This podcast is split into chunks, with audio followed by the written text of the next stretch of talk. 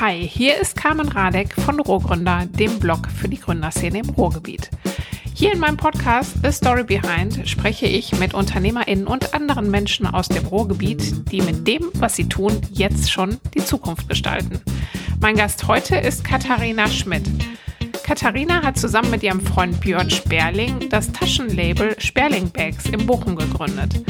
Das Ganze fing damit an, dass Katharina einen Rucksack haben wollte und Björn anbot, ihr einen zu nähen. Katharina hatte aber spezielle Ansprüche und zwar wollte sie einen Rucksack, der nachhaltig ist und schick.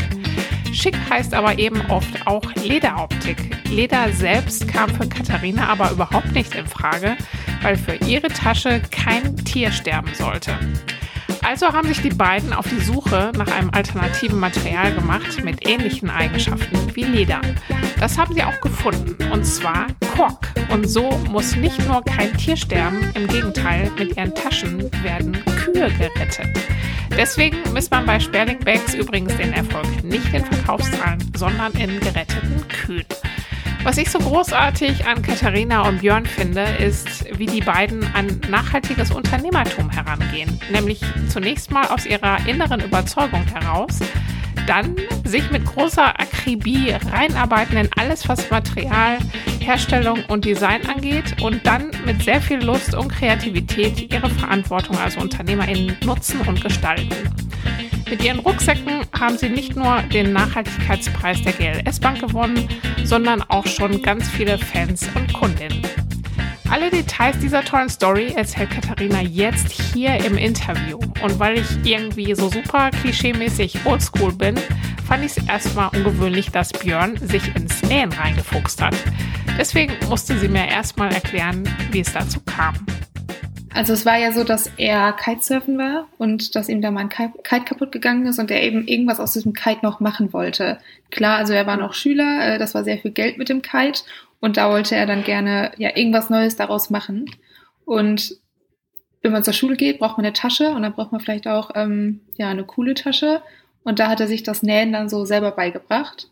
Ähm, ich glaube, wäre es ein anderes Material gewesen, hätte er sich bestimmt auch was anderes selbst beigebracht oder was anderes neu beigebracht, ah, weil da ist er ganz schnell und ganz fix mit, dass er da ähm, sich in irgendwas reinfuchst und äh, das dann auch ziemlich schnell perfektioniert. Und in dem Fall ja. war es eben Nähen, es hätte aber, glaube ich, genauso gut auch was anderes sein können. Ah, alles klar. Also das war jetzt, äh, es ist irgendwas gegeben, ein Material ist da äh, und irgendwie äh, was, dass man irgendwas damit ausprobieren kann und dann wird das gemacht die Skills auch ähm, sich angeeignet. Ja, genau. Ja. Ähm, erzähl mal ein bisschen, wie das äh, so losging. Er hat ja dann äh, vorher auch tatsächlich schon ähm, äh, immer ein bisschen was genäht und damit, glaube ich, auch Geld verdient, so wie ich das ähm, aus eurer Story auch ein bisschen rausgelesen habe. Erzähl mal so diese ganz, äh, diese ganz am Anfang, was, was so die Ursprünge eurer, ähm, eurer Marke dann auch waren. Ja, gerne. Also es war so, dass Sperli, äh, nochmal, äh, es war so, dass Björn ähm, ja eben Kitesurfen gemacht hat, dann äh, ist ihm mein Kite kaputt gegangen, er hat den dann vernäht zu einer Tasche. Und dann waren da Freunde am Strand, denen auch mal ein Kite kaputt gegangen ist, dann hat er noch eine Tasche genäht und dann noch eine. Und die Taschen haben sich zum einen verbessert und zum anderen hat das natürlich auch schnell an Reichweite gewonnen. Und dann muss man eben auch ganz schnell dann zum Rathaus und das anmelden. Und da ist so die erste kleine Firma entstanden. Ähm, ah. Biospa hieß sie damals noch, wo so Unikate ähm, genäht wurden. Also das war so eine Upcycling-Marke quasi. Ja. Und das hat er auch wirklich lange gemacht und ähm, hat sich da auch so reingefuchst und da gehört dann natürlich auch eine Website dazu und dann wurde so die erste kleine Website gemacht, der erste Kundenkontakt, all sowas ist da entstanden. Aber ja. das war wirklich alles noch im kleinen Rahmen, eben weil auch Björn ist fast zu jedem Kunden hingefahren oder sind zu ihm gekommen und ähm, man konnte sich das Material direkt aussuchen. Man konnte sagen, okay, aus diesem Teil hier vom Kite möchte ich eine Tasche haben. Und das war aber sehr aufwendig. Also es war halt wirklich ein Handwerk, was sehr aufwendig ist. Und gerade in Deutschland ist man solche Preise, die da dann entstehen, auch gar nicht so gewohnt. Als Schüler denkt man sich noch, ja, komm, das, ich sitze da zwar den ganzen Tag dran, aber die Tasche darf eben nicht mehr als 60 Euro kosten. Was natürlich nicht gerechtfertigt ja. ist. Also da kann man äh, nicht von leben. Und je älter er wurde, er ist dann auch zur Uni gegangen, war das halt so, okay, irgendwie funktioniert das so nicht mehr. Und ich bin zur Uni gegangen und ich habe auch eine Tasche gesucht. Und äh, wir haben uns kennengelernt und Björn hat dann gesagt, ja, du musst dir keine Tasche kaufen, ich kann dir eine nähen. Und mir war aber ganz wichtig, dass sie eben ja nachhaltig ist, aus nachhaltigen Materialien, aber auch schick. Und schick ist meistens Leder oder Kunstleder. Ich wollte aber ähm, weder Plastik, also Kunstleder, noch ein Tier an meiner Tasche haben, sondern was Schickes. Und dieses Upcycling war sehr, sehr bunt. Und da sind wir auf Kork gekommen und dann haben wir den allerersten Kork-Rucksack genäht und wir waren so begeistert, dass Björn vor allem auch gesagt, okay, da will ich nicht nur einen Rucksack von nähen, da müssen mehr von genäht werden. Und wir waren so begeistert, aber es sah halt ganz anders aus als Bjösper vorher, dass wir gesagt haben, da sollten wir eine neue Marke schaffen, die jetzt Sperling ja. heißt. Moment. Also erstmal möchte ich wissen, wie dein Gesicht aussah, als er gesagt hat, du musst dir keine kaufen, ich nähe dir eine. Das war eher so, äh, bitte nicht. Also ich weiß eigentlich genau, wie es aussehen soll, aber können wir das so umsetzen? Ach so, ach, du hast dann gleich schon gedacht, so, oh Gott, nee, muss ich dann jetzt irgendwie äh, freundlich gucken zu dem, was mir nicht so gefällt? Also äh, war das für dich so, also dass dein Freund dir einen Rucksack näht äh, oder eine Tasche? Das finde ich schon krass. War also es war so, halt oh. so Nee, das war halt so, die äh, Taschen, ich fand die immer cool, aber das ja. war nicht so, also sie sind nicht auch so mega hochwertig Style. gewesen, aber es war einfach nicht mein Style. Und ja. wo kommst du denn jetzt so halt her äh, vom Background? Also du hast ja, du hast was ganz anderes studiert als er und warst auch irgendwie dann ja vom, vom Style her so ein bisschen anders drauf. Erzähl mal ein bisschen was zu dir, wo du denn so herkamst okay, man kann jetzt nicht mein Style und mein Studium miteinander äh, vergleichen. Also äh, ich habe Jura studiert, aber mein Style war jetzt nicht äh, irgendwie juristisch. Aber ähm, ja, also ich komme, also genau, ich habe zu dem Zeitpunkt Jura studiert, ich habe dann aber später gewechselt zu BWL.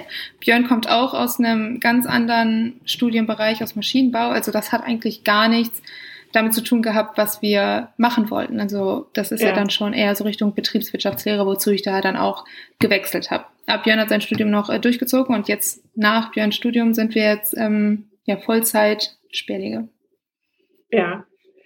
Ähm, genau, erzähl auch mal, also mit den Materialien, wie kommt man denn dann auf äh, Kork? Ähm, das ist ja auch, also man muss ja dann auch, wenn man jetzt diesen Anspruch dann auch gleich hat, äh, dass es ähm, nachhaltig sein soll, und ähm, dann eben auch dem, dem bestimmten Design oder was man sich auch so an, äh, an der Optik dann oder für Vorstellungen hat. Ähm, wie seid ihr da auf diese Materialwahl Wahl auch gekommen oder wie habt ihr euch damit beschäftigt? Wir haben uns in das Thema Material einfach reingekniet. Also wir haben uns Gedanken darüber gemacht, was für Materialien gibt es eigentlich schon auf dem Markt, was kann man verwenden, ähm, wie sind eigentlich die Ressourcen dahinter? Wie sind, wie wird das produziert? Wo kommt das her? Was ist nachhaltig? Und wir haben quasi so eine Liste äh, erstellt und Kork war da die Number One. Also ähm, Kork gerade in der dunklen Variante sieht eben wirklich aus wie Leder. Also wir haben das auch in Braun und in Schwarz. Die Naturfarbe ist so ein ganz helles Kork, was man glaube ich auch kennt, so von Pinnwänden oder Fußböden. Das, was wir verwenden, ist aber so eine ähm, andere Schicht aus der Korkrinde, weil Kork ist ja die Rinde der Korkeiche, die meistens so aus Portugal, Frankreich die Ecke kommt. Unser Kork kommt auch aus Portugal. Und der Baum wird nicht dafür gefällt, sondern bleibt stehen. Und der Baum wird wirklich sehr, sehr alt, kann unfassbar viel CO2 binden, mehr als so ein anderer herkömmlicher Baum. Und das ist ein Vorteil. Und alle sieben bis neun Jahre kann der Kork geerntet werden. Und in dieser Zwischenzeit entstehen einfach riesige Korkwälder, die da stehen und Tiere, Pflanzen, alles kann da wachsen. Das sind keine Monokulturen, sondern es ist einfach ein Wald, der geschaffen wird, der so einen tollen Lebensraum bietet für so viele Lebewesen, dass wir gesagt haben, das wollen wir unterstützen. Andere Firmen werben ja damit, dass sie Bäume pflanzen. Und bei uns ist das quasi schon einhergehend damit, dass wir Kork verwenden. Ja. Ähm, wie kniet man sich da rein? Ich meine, ähm, kriegt man solche Informationen, äh, findet man die alle im Internet oder ähm, was musstet ihr da auch für ein, hattet ihr auch irgendwie Ansprechpartner oder so? Wie schafft man das jetzt auch so als Quereinsteiger, sich wirklich in so ein Thema auch so intensiv reinzuarbeiten, dass man auch wirklich, also gerade wenn man auch so diesen Anspruch hat, dass es äh, nachhaltig sein muss, ähm, muss man ja immer noch ein bisschen weiter gucken und auch wirklich sicherstellen, dass das auch wirklich äh, so der Fall ist. Wie, ähm, wie seid ihr da rangegangen oder was waren auch so eure Informationsquellen? Nummer eins ist auf jeden Fall das Internet. Also man fängt einfach an und googelt erstmal, was gibt es eigentlich, wo kommt das eigentlich her? Und da ist das Internet auf jeden Fall ein Segen, dass man sich da ziemlich schnell, ziemlich viel Überblick verschaffen kann. Und dann, wenn man sich da reinkniet, dann findet man auch ganz schnell E-Mail-Adressen und Telefonnummern und dann ruft man da mal an und dann fragt man, wie das denn wirklich ist und wie das denn speziell bei dieser Firma ist. Oder ähm, lässt sich dann auch mal Muster zusenden, um auch die Qualität zu überprüfen, weil das ist ja auch ein ganz wichtiger Aspekt und da gibt es auch riesige ja. Unterschiede. Und da kommt man dann ganz schnell auch mit ganz vielen Leuten in Kontakt und irgendwann ist man in dieser Szene drin. Ja. Äh, wie ist das denn dann auch? Ich meine, ihr seid ja auch sehr jung. Ähm, äh, hattet ihr da irgendwie, äh, war das, äh, wird man da ernst genommen? Ähm, äh, ist das schwierig, da auch mit Leuten in Kontakt zu kommen oder sind die ganz offen? Was habt ihr da so für Erfahrungen gemacht? Also unsere Erfahrung war wirklich positiv, weil ich meine, wenn man da anruft, dann ist man ja auch ein potenzieller Kunde. Dementsprechend, wie ernst genommen, wie sehr die uns da wirklich jetzt ernst genommen haben, das kann ich jetzt gar nicht so sagen, aber sie waren auf jeden Fall sehr, sehr freundlich, haben uns alles erklärt und haben die Bestellung dann natürlich auch aufgenommen. Also ja, da sind wir auf jeden Fall mit offenen Armen empfangen worden. Okay.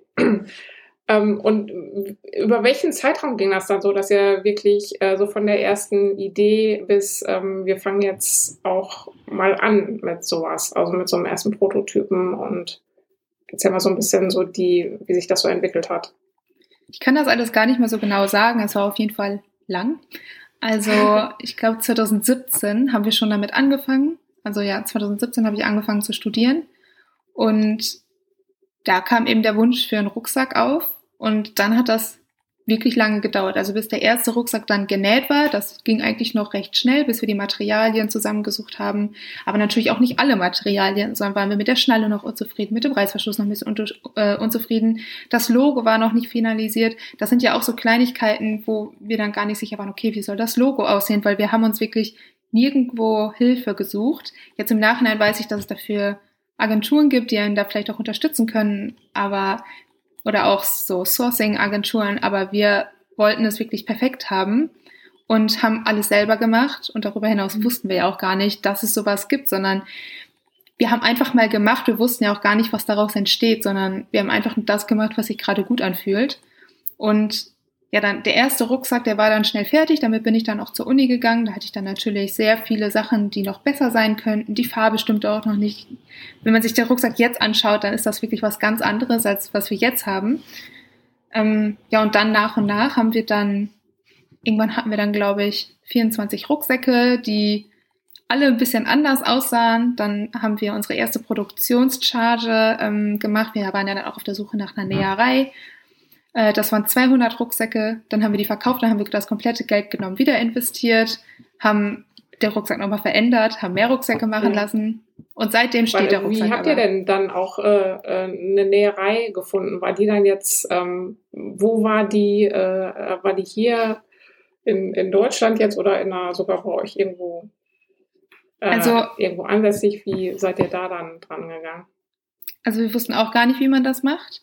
Und wir haben uns einfach, oder Björn hat sich dann, ähm, weil ich Klausuren hatte, einen Mietwagen genommen.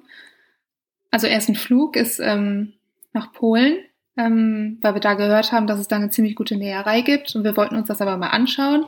Mietwagen genommen, uns die Näherei angeguckt, gefragt, ob es noch mehr Nähereien in der Umgebung gibt, haben uns da so ein bisschen rumgefragt, haben aber auch ähm, ganz viel telefoniert auf ja in ganz verschiedene Länder ähm, und schließlich sind wir dann auf einer Messe fündig geworden, wo andere Marken mit einer Näherei geworben haben, weil die extrem zuverlässig waren, extrem faire Arbeitsbedingungen und ähm, auch eine ganz junge, ein ganz junges Unternehmen. Dann haben wir uns auch ähm, ja, mit denen ausgetauscht, telefoniert, dann haben wir uns persönlich getroffen, dann haben wir uns das da alles einmal angeschaut und haben gesagt, okay, bei euch möchten wir produzieren. Und das war äh, in Indien. genau. in Indien. Genau. Das ist schon noch ein bisschen weiter äh, weg. Polen, ähm, ja. das ist ja auch, genau, also die, mit denen arbeitet ihr auch heute noch zusammen, ne? Genau. Ähm, ähm, wie ähm, hattet ihr das jetzt schon von Anfang an jetzt als Unternehmen geplant oder war das jetzt erstmal, ähm, wir machen jetzt erstmal Rucksäcke? Also wie groß hattet ihr das am Anfang geplant? Also geplant war ein Rucksack. Geplant und, war ein Rucksack. Genau, geplant war ein Rucksack, ein Rucksack für mich. Und als wir den dann aber fertig hatten und gesehen haben, haben wir uns so in diesen Rucksack verliebt, dass wir gesagt haben, vielleicht sollte man da mehr rausmachen. Und daraufhin haben wir ein paar mehr Rucksäcke gemacht. Und als es dann mehr wurde, wurde das eben auch ein bisschen mehr Arbeit. Und wir haben uns gedacht, ist doch eigentlich ein ganz guter Studentenjob. Also da müssen wir nicht Kellnern gehen, so wie ich das vorher gemacht habe, sondern dieses Kellnergeld kam dann quasi von den Rucksäcken, weil das ja auch das war, was mir Spaß gemacht hat. Und dann wurde das immer mehr und irgendwann war das dann aber auch so viel, dass wir uns nur noch auf Sperling konzentriert haben und dieses Studium auch irgendwo immer weiter in den Hintergrund, in den Hintergrund gerückt ist, so dass wir jetzt Sperling wirklich Vollzeit machen. Mhm. Und ähm, jetzt auch jetzt, wirklich ein äh, Unternehmen dahinter sehen.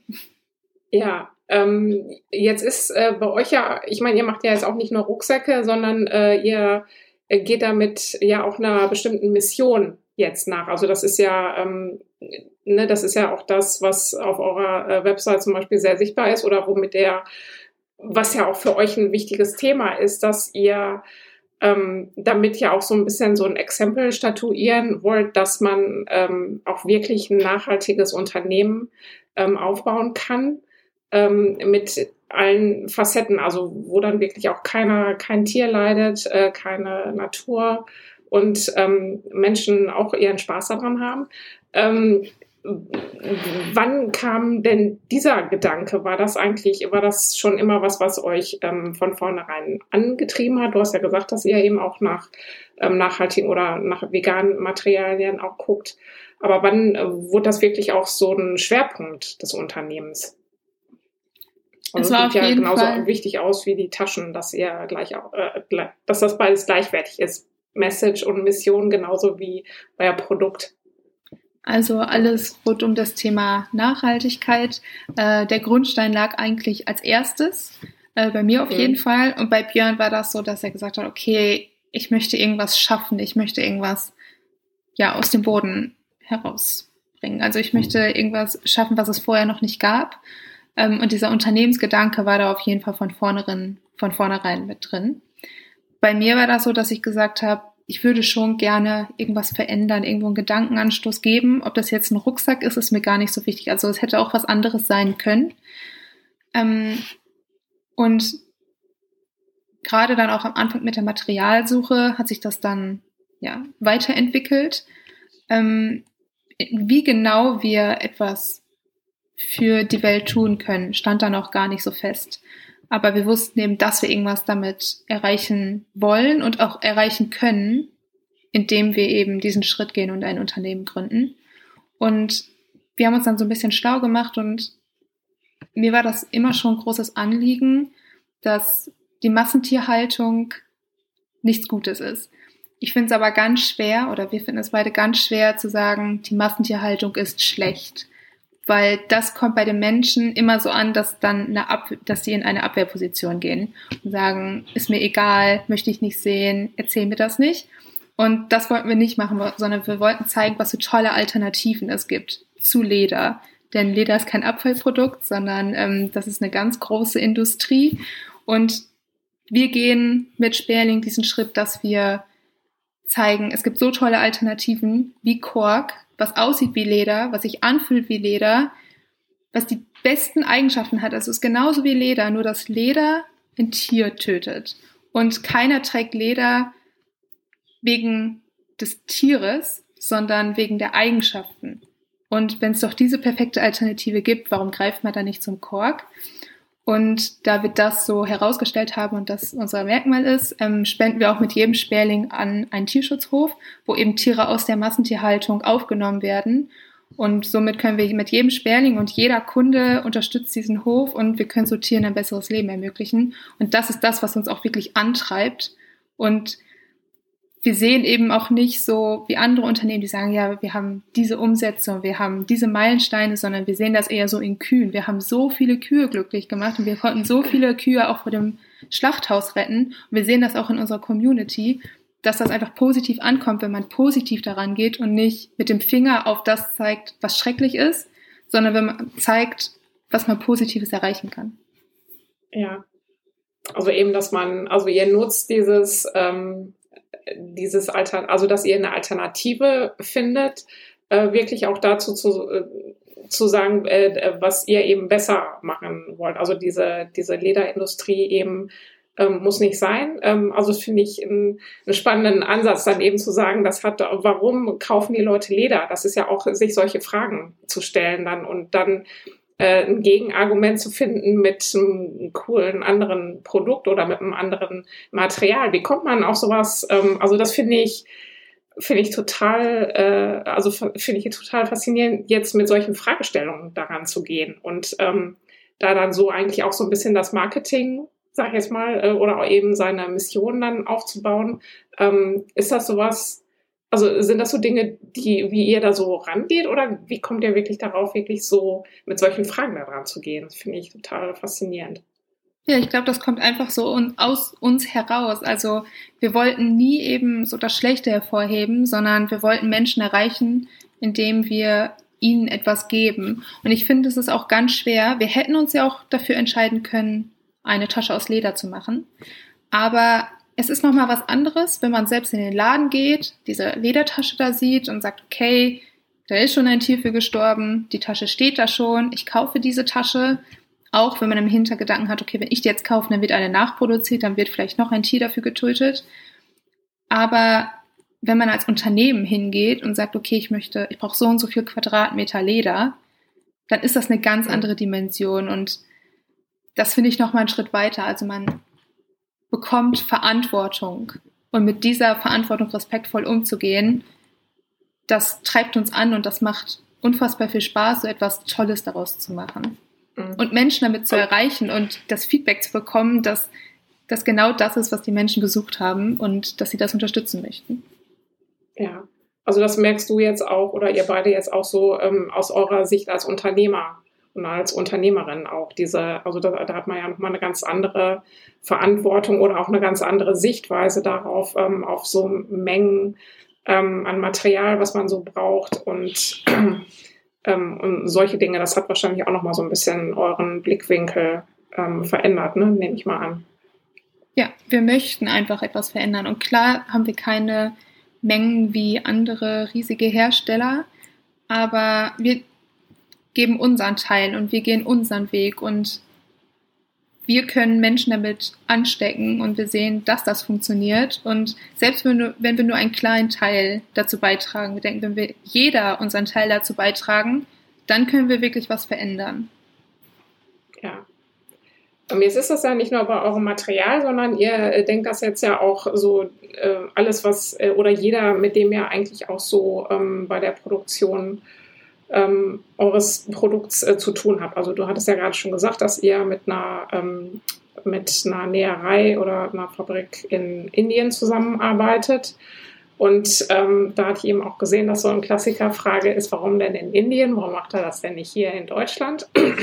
Und da verfolgt er ja dann auch wieder eine ganz bestimmte Message. Erzähl mal ein bisschen was zu dem Hintergrund, wie ihr eben auch eure, eure, eure Produzenten ausgewählt habt.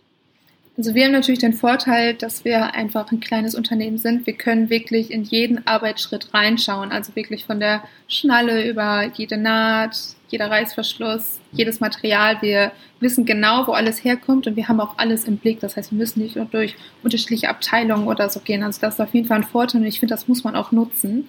Und wir haben auch eine äh, Produktion in Deutschland. Ähm, dort unterstützen wir eine karitative Einrichtung oder ermöglichen dort ähm, Menschen mit einer Behinderung ähm, auch ähm, eine schöne Arbeit zu geben, weil wir haben, wir sind da dort mit Menschen ins Gespräch gekommen, die gesagt haben, dass die ganz stumpfsinnige Arbeiten bekommen, weil das das Einfachste ist zu machen. Daraufhin haben wir uns ja. hingesetzt und haben gesagt, okay, woran hättet ihr denn Spaß? Was können wir denn machen, was euch gefällt und wo viel, was, womit wir zeigen können, was alles möglich ist. Und dort ähm, in der Einrichtung lassen wir äh, kleinere Sperlinge herstellen. Also die haben einen ganz, ganz, ganz, ganz kurzen Lieferweg ähm, und gehen dann von uns aus direkt äh, in die Welt. Und auf der anderen Seite haben wir aber gedacht, okay, warum sollten wir denn nicht woanders produzieren? Die Biobaumwolle, die wir verwenden, die kommt aus Indien und wir sind ja dort mit äh, dem Unternehmen ins Gespräch gekommen und wir wollten uns das auf jeden Fall anhören, auch wenn wir immer noch überlegt haben, wo wir produzieren. Und die waren aber ganz scharf auf diesen Auftrag, weil ähm, das ist ein ganz kleines Unternehmen gewesen, die hatten noch nicht viele Aufträge und die wollten etwas verändern dort. Die wollten bessere Arbeitsbedingungen schaffen, ähm, also die, die Zeiten, aber auch ähm, der Ort, an dem die produzieren. Und die hatten ein ganz anderes Mindset. Die machen in den Pausen zum Beispiel immer zusammen Yoga. Ähm, und die wollten da einfach auch ja so den Grundstein legen für ein besseres Arbeiten. Und wir haben uns überlegt, wir können doch diese Menschen unterstützen. Wenn wir denen unseren Auftrag geben, dann zahlen wir vielleicht etwas mehr für die Produktion, aber die können dort wirklich etwas schaffen und vielleicht auch etwas verändern. Und die waren natürlich äh, ganz froh, dass wir bei dem produziert haben und sind uns dafür entgegengekommen mit den Mengen. Also das können wir auch sagen, dass wir da quasi so wie so einen Vertrag geschlossen oder so eine Freundschaft geschlossen haben einfach. So gesagt haben, lass uns doch gemeinsam unterstützen, denn wir sind zwei Startups. Ihr braucht einen Auftrag, wir können nicht so große Mindestmengen ähm, machen. Wenn wir uns da gegenseitig entgegenkommen, dann können wir zusammen wachsen und zusammen etwas schaffen. Wir stehen auch täglich mit denen in Kontakt, also da ist wirklich äh, so eine kleine Freundschaft entstanden. Ja, das heißt also, ihr kennt die tatsächlich auch ähm, persönlich. Ja, auf jeden Fall. ja. Äh, das ist ja auch so ein, so ein Punkt, dass man oft, also viele wollen ja dann auch irgendwie was nachhaltig produzieren oder gucken auch nach Materialien, die da irgendwie passend sind und äh, beziehen das dann irgendwo her, haben aber gar nicht jetzt so den, ähm, den direkten Kontakt, was das jetzt eigentlich ist oder dass man eben auch äh, guckt. Aber das ist bei euch, glaube ich, auch ein wichtiger Punkt, dass ihr ähm, da auch, äh, seid ihr da auch vor Ort dann schon mal? Also kennt ihr die dann ja, tatsächlich? Genau. Also, ähm, ja. Das war jetzt natürlich sehr, sehr lange nicht möglich äh, mit Corona. Also unser Unternehmen ist ja gar nicht so viel älter als Corona oder als es Corona jetzt gibt. Ähm, ich muss aber auch dazu sagen, also es ist jetzt nicht so, dass wir jetzt nur in dieser Produktionsstätte produzieren werden. Also wir haben auch schon ganz viele Prototypen aus aller Welt bekommen und es macht manchmal auch Sinn, gerade der Qualität wegen, woanders zu produzieren. Ähm, einfach weil die da die besseren Maschinen für haben oder weil die da die Ahnung von haben und sich darauf spezialisiert haben. Denn das, uns, das ist uns ja auch ganz wichtig, dass die Qualität stimmt. Oder ja. auch, dass wir die Ressourcen von dort besser bekommen. Das heißt, äh, wir sind da mit neuen Produkten, mit neuen Sperlingen ähm, auch noch auf der Suche nach ähm, anderen Produktionsstätten, wo die manche Arbeitsschritte zum Beispiel noch besser können als dort, wo wir mhm. jetzt produzieren. Mhm. Ähm, und äh, wie macht ihr das dann, dass ihr da wirklich auch, ähm, äh, also da habt ihr jetzt auch einen Weg gefunden, wie man solche um, Unternehmen dann auch findet, die, also wo man dann auch wirklich sicher sein kann, dass die äh, von den Arbeitsbedingungen und so weiter auch ähm, äh, eurem Standard äh, entsprechen. Also da gibt's ganz viele ähm, Organisationen, die einen auch da Nummern weitergeben, mit denen man mhm. ganz viel kommuniziert auf allen möglichen Wegen. Und der letzte Schritt ist natürlich immer, sich persönlich das anzuschauen und zu sehen, ist das wirklich so, wie wir uns das vorstellen. Aber der Schlüssel zum Erfolg ist da auf jeden Fall Kommunikation. Ganz viel. Mhm. Und auch ganz lange, da braucht man ganz viel Geduld. Genau, das habe ich nämlich auch gedacht, dass äh, gerade, also wenn man ein Unternehmen gründet, hat man sowieso äh, viele Fragen und, oder muss viel herausfinden. Aber wenn man dann jetzt auch noch ähm, äh, ein Unternehmen mit einer Mission dahinter auch wirklich gründet, dann hat man ja wahrscheinlich nochmal mindestens doppelt so viele Fragen, mit denen man sich dann so beschäftigen muss. Was treibt, äh, also das ist aber auch was, was euch jetzt wirklich antreibt, ähm, da eben auch so eine Alternative zu finden ne? oder eben zu gucken, wie kann man in Zukunft auch für eine Zukunft, äh, die noch lebenswert ist, ähm, äh, Produkte schaffen oder auch ähm, Arbeitsbedingungen oder wie kann man ein Unternehmen führen. Ne? Ja, ganz genau. Stelle ich mir jetzt so vor. Ne? Ja, das, wir wollen einfach ein Zeichen damit setzen. Ja. Wie sieht denn so äh, die Arbeit jetzt, ähm, so eure alltägliche Arbeit aus? Was Was ist so dein Job? Was ist Björns Job? Äh, wie arbeitet ihr so alles. bei Sperling? Also es ist wirklich ähm, so, dass wir über alles noch den Überblick haben. Ähm, wir haben immer mal wieder äh, Mitarbeiter, Werkstudenten, Angestellte, Mögliche, die uns unterstützen in dem, was wir machen, wo wir dann auch Aufgabenbereiche abgeben. Ähm, wir haben natürlich auch immer wieder äh, Fotografen, mit denen wir zum Beispiel zusammenarbeiten, aber alle Stricke haben immer noch Björn und ich in der Hand auf jeden Fall. Ähm, ja, wir fahren morgens immer mit unserem Fahrrad zu unserem Büro mit unserem Sperling hinten drauf. Der wird natürlich tagtäglich getestet. Auch neue Sperlinge, die eventuell, die eventuell mal auf den Markt kommen werden, die werden ausgiebig getestet. Das werden ganz viele Umfragen gemacht. Ähm, wir kommunizieren auch ganz viel mit unseren Kunden. Normalerweise, wenn kein Corona ist, sind wir ganz viel auf Messen unterwegs und uns da ganz mhm. viel Feedback ein. Einfach damit wir auch wissen, was die Leute eigentlich möchten und ob wir eigentlich in die richtige Richtung gehen ohne dabei aus dem Weg zu, ohne dabei zu vergessen, was wir eigentlich wollen. Also wir machen nur das, was wir für richtig empfinden, ähm, lassen uns da auch nicht groß reinreden, sondern ja, machen einfach das, was uns begeistert und sehen das auch in den Kundenmeinungen wieder. Mhm. Also das heißt, äh, also ihr macht da so diese so eine Mischung aus, ähm, also ihr, was euch wichtig ist, das zu machen, aber testet das eben auch an den Kunden, was denen äh, gefällt und findet dann so ein so ein äh, Mittelweg sozusagen. Also ihr produziert schon die Dinge, die auch gekauft werden. Ne? Das ist ja, man produziert ja nichts für die für die Tonne. Ja, manchmal denkt man auch an Sachen gar nicht. Zum Beispiel hatte unser erster Rucksack kein, wir nennen das jetzt immer das Sicherheitsfach. Ähm, das ist so ganz nah am Rücken. Das ist echt perfekt. Ähm, da ist das Handy drin und wenn das vibriert, dann spürt man das, aber da kann eben auch ah. niemand anders ran. Ja. Ähm, das hatten wir zum Beispiel bei unserem allerersten Sperling nicht und da bringen einen dann auch oft Kunden drauf. Und wenn man sich das alles anhört, dann sind da ganz oft auch wertvolle Tipps dabei, auf die man erst mit ganz vielen Meinungen, also so in der Masse ja. draufkommt und eine alleine reicht da manchmal nicht. Und da sind wir natürlich total glücklich über unsere Community, die uns da unterstützt und uns immer gerne viel Feedback gibt. Ja. Ähm, habt ihr eine Werkstatt oder wie? Ähm, was habt ihr jetzt so für Räumlichkeiten, wo ihr dann jeden Morgen hinfahrt? Ist das ein Büro oder ich glaube, äh, Björn ähm, fertigt auch die Prototypen selber an, auch erstmal, ne? Ähm, wie sieht das aus bei euch? Wir haben unser Büro hier stehen einige Schreibtische und direkt daneben steht eine große Zeichenplatte, ist das bei uns. Ähm, dahinter ist ein ganz großes Logo mit unserer Mission. Ähm, hier stehen auch ganz viele Rucksäcke, ganz viele Kartons auch. Ähm, wir versenden seit neuestem auch nicht mehr selbst, also sind wir nicht mehr hinterhergekommen, weil sonst mussten wir immer früher aufstehen, um mehr Pakete zu versenden, weil der DRL-Mann immer ganz früh morgens gekommen ist. Äh, das konnten wir Gott sei Dank auslagern. Nichtsdestotrotz stehen hier noch ganz viele äh, Sperlinge, aber auch Prototypen, Nähmaschinen, alles, was man für so ein Unternehmen eigentlich so braucht. Ja. Äh, wie viele arbeiten jetzt bei euch mit neben euch beiden? Also jetzt gerade täglich im Büro sind wir zu dritt. Ähm, ja, sonst haben wir noch äh, einige Leute, die uns zuarbeiten aus dem Homeoffice heraus äh, als Freelancer.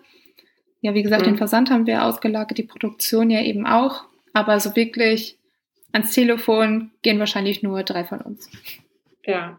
Also das macht ja dann auch so, dass ihr, also ihr habt so eure Homebase, äh, wo dann ein paar Mitarbeiter sind und äh, arbeitet dann eben mit Partnern auch ähm, zusammen. Ja, genau. Ja auch, auch, mit ganz, Freelancern. Äh, ja. Ähm, wie geht's denn jetzt so? Was sind denn jetzt so ähm, weiter eure Pläne? Was habt ihr ähm, jetzt auch, also ich kann mir auch vorstellen, wenn man jetzt äh, sein Unternehmen auch äh, danach gestaltet, äh, wie man jetzt auch Dinge besser machen kann. Ähm, habt ihr da so eine lange Liste? Sowas kann man ja jetzt nicht von heute auf morgen alles machen, äh, sondern geht ihr da so Schritt für Schritt vor? Und was sind so die nächsten Schritte, was ihr vielleicht ähm, noch angehen möchtet oder was euch wichtig ist? Also ganz lange war das größte To-Do auf unserer Liste, dass wir uns besser organisieren wollen. Ähm, das haben wir mittlerweile, glaube ich, ganz gut gemacht. Also wir haben wirklich so Abteilungen, in denen wir arbeiten, auch wenn viele von den Abteilungen eher noch bei uns im Kopf sind. Aber wenn wir eine E-Mail annehmen zum Beispiel oder ähm, beantworten, dann wissen wir genau, aus welcher Position heraus wir das gerade machen. Also das ist so unternehmerisch, was sich auf jeden Fall verändert hat. Was auch ein ganz großes To-Do war, war, dass wir den Versand eben auslagern worüber mhm. ich unfassbar froh bin. Das hat natürlich Spaß gemacht, die Kartons zu verpacken. Wir haben ja auch immer eine handschriftliche Karte dabei, die ich jeden Morgen selber geschrieben habe, wo ich mich darüber bedankt habe, dass ähm, der Kunde mit uns zusammen etwas für den Tierschutz tut. Ähm, das hat Spaß gemacht, das war aber auch sehr, sehr viel Arbeit. Gerade zu Weihnachten, ähm, da, mhm. stand, da haben wir wirklich, glaube ich, fünf Stunden am Tag zu Hause verbracht und sonst nur im Büro. Also wir haben ganz wenig geschlafen, weil wir da hinterhergekommen sind. Deswegen sind wir sehr froh, ja. dass wir das jetzt abgeben konnten und da einen zuverlässigen Partner haben. Ähm, darüber hinaus wollen wir natürlich ähm, mehr bewegen. Also wir wollen mehr Reichweite schaffen, einfach weil wir damit noch mehr Leuten zeigen können, was für tolle Sachen es eigentlich auf dem Markt gibt und dass man doch eigentlich gar keine tierischen Produkte mehr braucht, wenn es doch so gute Alternativen gibt. Das ist so unser größtes Ziel.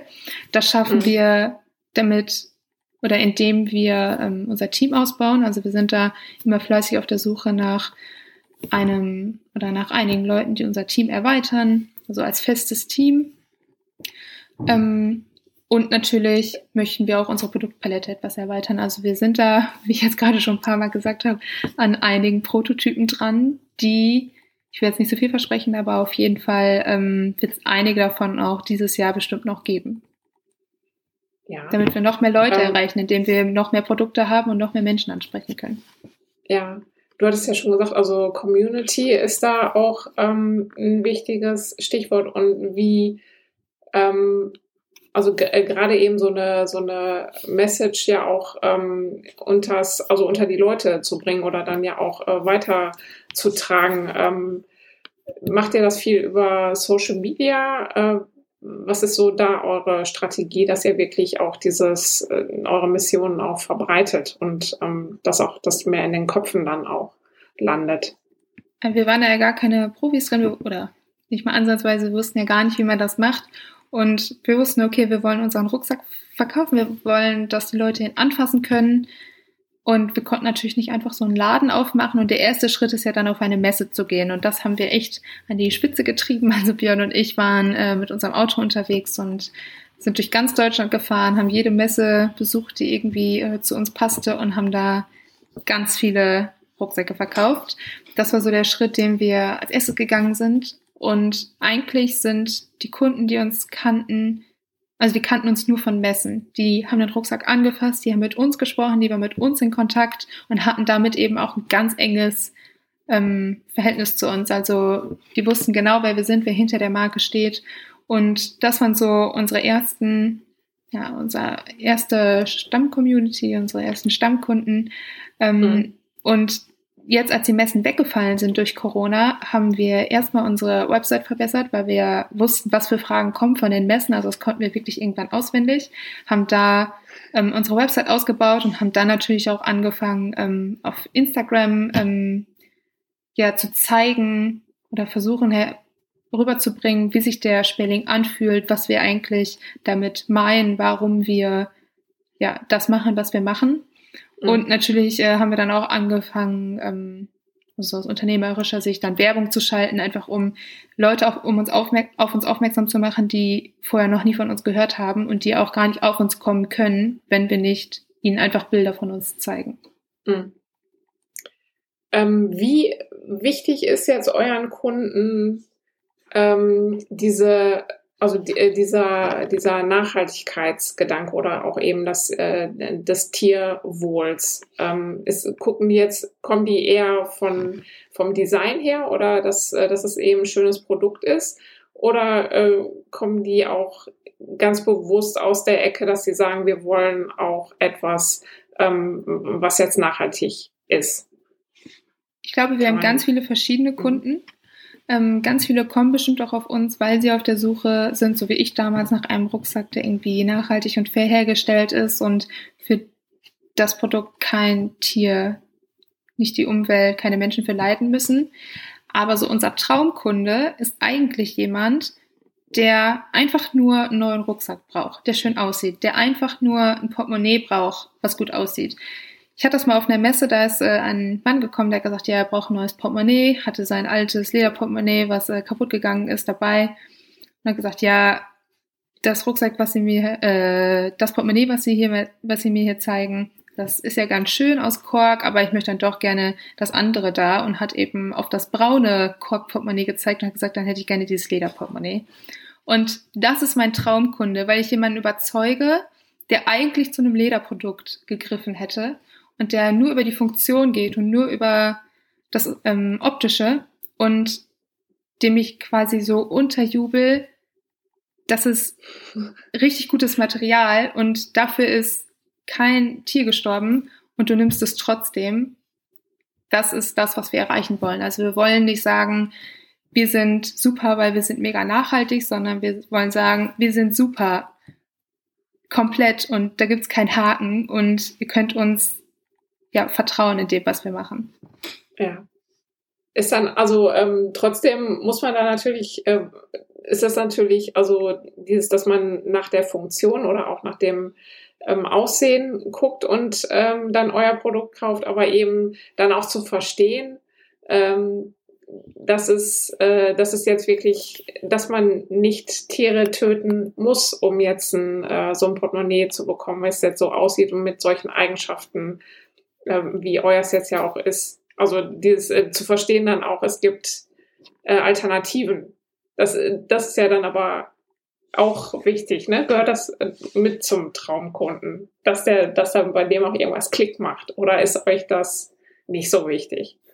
Ich glaube, das geht damit einher. Also wir möchten jemanden ansprechen, dem das ja. vorher gar nicht so wichtig war und der dachte, ich, wir vergleichen das immer gerne mit Essen.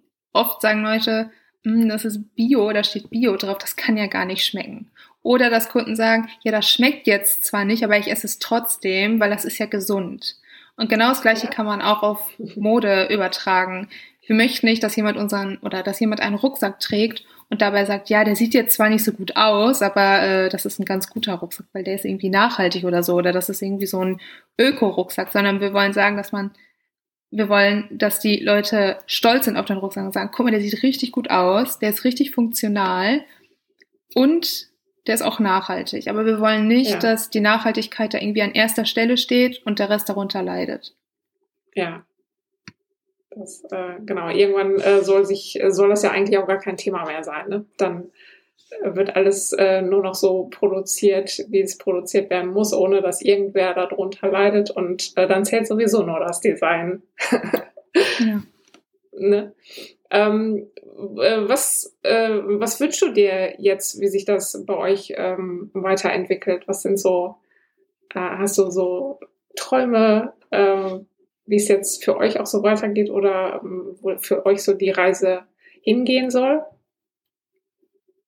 Also ein Traum ist auf jeden Fall, dass man, wenn man Sperling hört oder Sperlingbags, dass man direkt weiß, ach, das sind doch die Rucksäcke, die was für das Tierwohl tun. Also, dass das so damit einhergeht und dass das nicht mehr selbstverständlich ist, dass irgendwo echt Leder draufsteht, sondern dass man das hinterfragt und dass da einfach Bewusstsein entsteht. Also das ist so das, was ich mir wünsche, dass da so ein Umdenken in der Gesellschaft stattfindet und dass wir vielleicht unseren kleinen Teil dazu beigetragen haben, dass dieser Wandel stattfindet.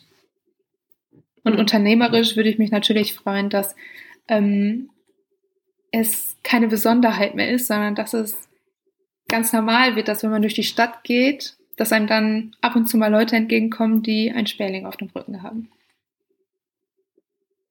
Was würdest du jetzt so äh, als Tipp ähm, anderen Gründern mitgeben, die jetzt auch, äh, also denen das jetzt auch wichtig ist, wirklich ähm, ein Unternehmen zu gründen, was äh, nachhaltig ist und vielleicht wirklich vor so einem Berg an Fragen stehen und gar nicht wissen, wo die jetzt starten sollen. Was würdest du denen als Tipp mitgeben?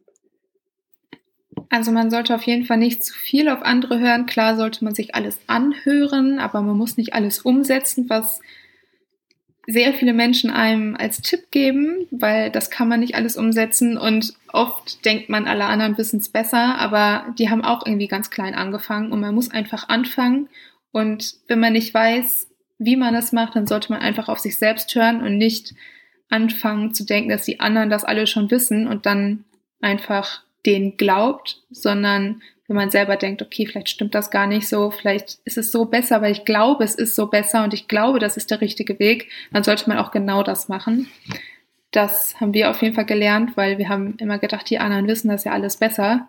Dann glauben wir denen und das war auf jeden Fall der falsche Ansatz. Ähm, es ist das Beste, ja, auf sich selbst zu hören und das durchzuziehen. Ähm, und dann ist es auch wichtig, weiterzumachen, weil es gibt immer Rückschläge. Wir hatten auch ganz viele Rückschläge, aber es kommen auch wieder bessere Zeiten und man lernt daraus. Das sagt man immer so, aber das stimmt und man wird auch stärker daraus. Ja. Der erste Rückschlag ist ganz, ganz schlimm, aber der hundertste Rückschlag, das war dann halt wieder einer, aber man steht da trotzdem wieder auf und macht weiter. Ja, Katharina, ich danke dir ganz herzlich. Ich äh, finde es ein großartiges Projekt, was ihr da macht. Ähm, ich habe mir ja schon auch einen Rucksack ausgesucht. Den ah, sehr schön. Jetzt meiner ist kaputt und werde mir auf jeden Fall einen von euch bestellen. Und äh, danke ganz herzlich für das tolle Interview. Ja, gerne. Hat mich gefreut. Vielen Dank für die Einladung. Das war Katharina Schmidt von Sperling Bags bei The Story Behind. Ich danke euch ganz herzlich fürs Zuhören. Wenn euch mein Podcast gefällt, freue ich mich wieder sehr über eine 5-Sterne-Bewertung bei Apple Podcasts. Mehr Infos zu The Story Behind und auch zu dieser Episode findet ihr auf ruhrgründer.de. Ich freue mich, wenn ihr nächstes Mal wieder dabei seid. Bis dahin.